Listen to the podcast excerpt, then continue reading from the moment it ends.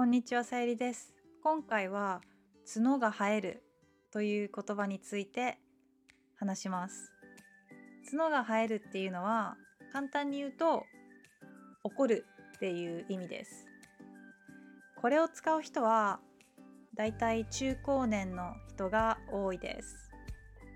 中高年っていうのははっきりとした数字はないんですけどだいたい40代以上の人40歳以上の人を中高年と呼ぶと言われています。はい。だからこの言葉は40歳以上の人が使うと思ってくれて間違いないです。はい。どんな時にこの言葉を使うかっていうと例えばお母さんと子供がいた時に子供が悪いことをしました。それでお母さんに角が生えた。っていうとあのお母さんが怒ったっていう意味になります。あの角っていうのは牛とかサイとかヤギとか羊とかの、えー、動物の頭に生えている、うん、尖った硬いもの。ユニコーンにもありますね。その角って何かっていうと鬼の角ですね。鬼っていうのは日本のデーモンのようなものです。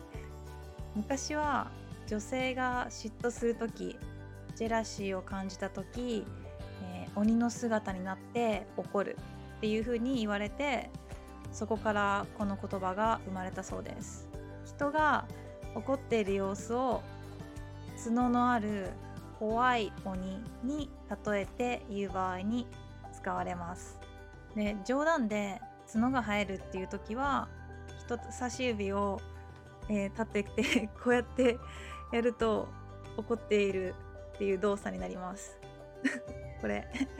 はい、えー、最近の若い人は使わないと思いますが、えー、みんなこの言葉の意味が分かります。怒ってるんだなって分かります。こうやると怒ってます。日本に住んでいるのはこの中高年以上の人がほとんどなのでこのような言葉を覚えても損しないと思います。40代以下だとプンプンとか使うと思います。昔のスラングですね、えー、激おこプンプン丸という一昔女子高生が使っていたスラングもあります。2013年頃から使われていたスラングです。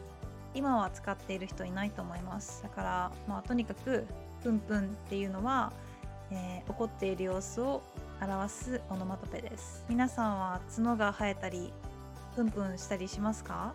私はあんまり怒らないんですけどもし怒っている人を見つけたらあー今この人角が生えてるなとかプンプンしてるなとか頭の中で考えるのは自由なのでそういう時に使ってみてくださいね。はい。じゃあ今日はこの辺で。バイバイ。